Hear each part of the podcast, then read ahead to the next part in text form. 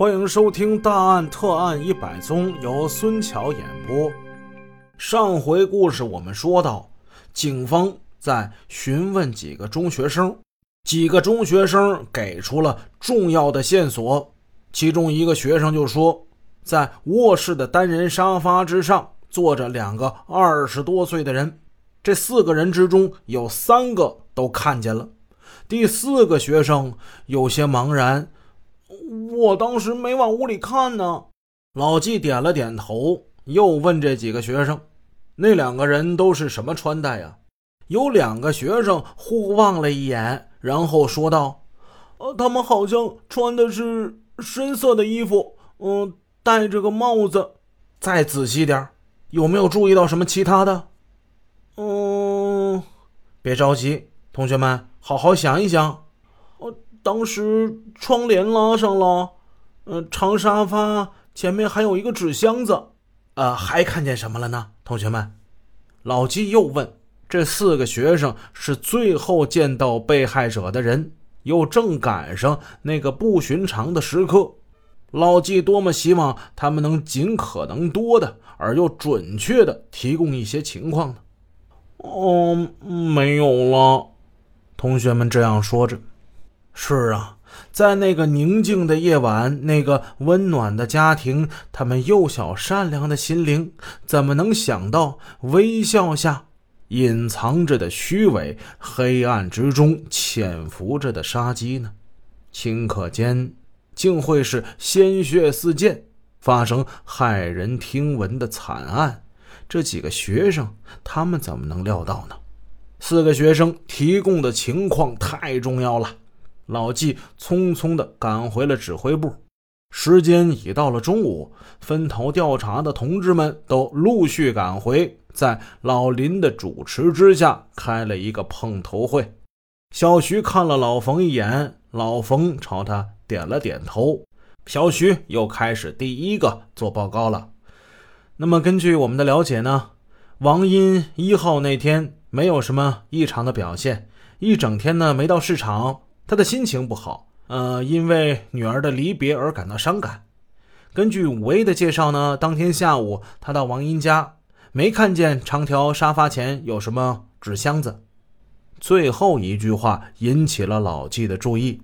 待小徐把话讲完，他接着说：“呃，是这样啊，四个学生呢，他们是说晚上七点钟左右，他们到王家，在长条沙发之前有个纸箱子。”然后又将同学们提供的情况进行了叙述。老纪的话音刚停，全场立刻变得活跃起来。很显然，这个案件既然发生在七点至七点三十五分之间，那么同学们在七点钟左右看到的那两个青年，就是重大的嫌疑人物。大家各抒己见，热烈议论着。老林环视着同志们，注意的听着，显得十分的兴奋。他已经知道，技术部门从现场那两个玻璃杯上提取到了清晰的指纹，这是个有利于案件侦破的重要条件。同时，还鉴定出现场遗留的四个烟头，其中三个为金花牌香烟，吸烟者的血型为 AB 型。另一个带着过滤嘴的烟头是辽叶牌，吸烟者血型为 B 型，与王英的血型相同。那么据了解，王英生前也爱吸这个辽叶牌的香烟。现在有三人在接近发案的时候看到了重要的嫌疑人，这对侦破工作是很有利的。老林在脑子里综合着同志们的正确观点跟意见，迅速地梳理着、概括着。待大家的话音渐渐沉寂下来，他开始发言了：“同志们，经过一天的工作，现在可以认定，那方案时间呢是在晚上七点钟以后，也就是正在停电的时候。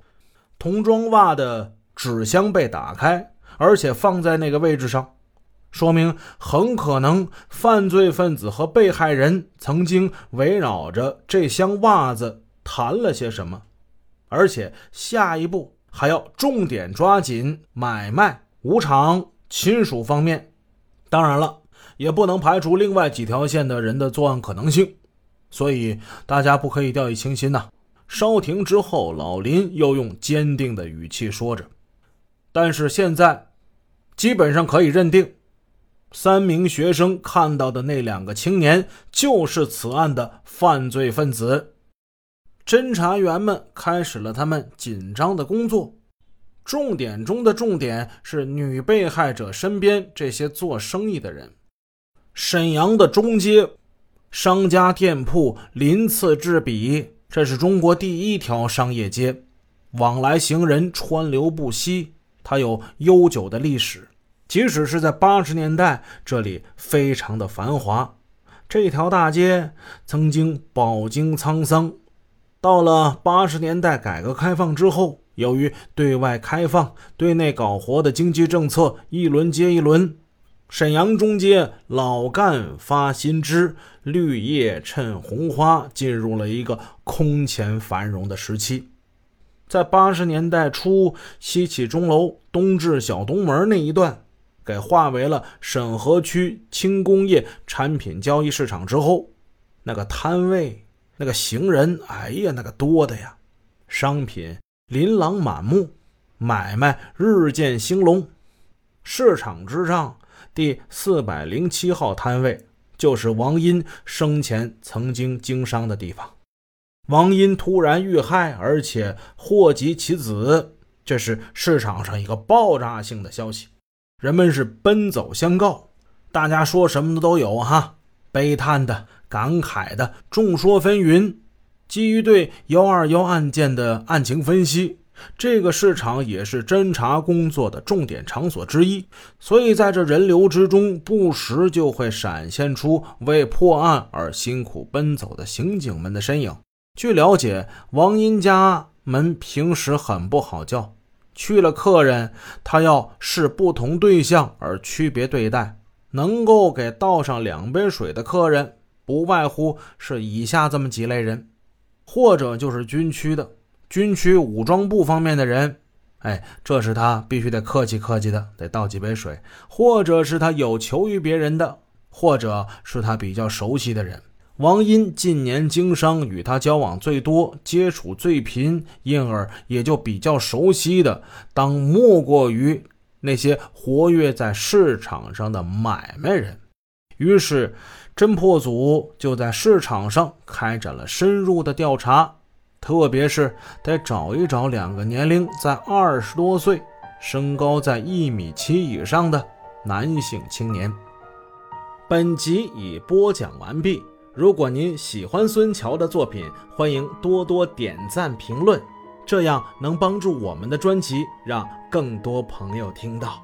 感谢您的支持。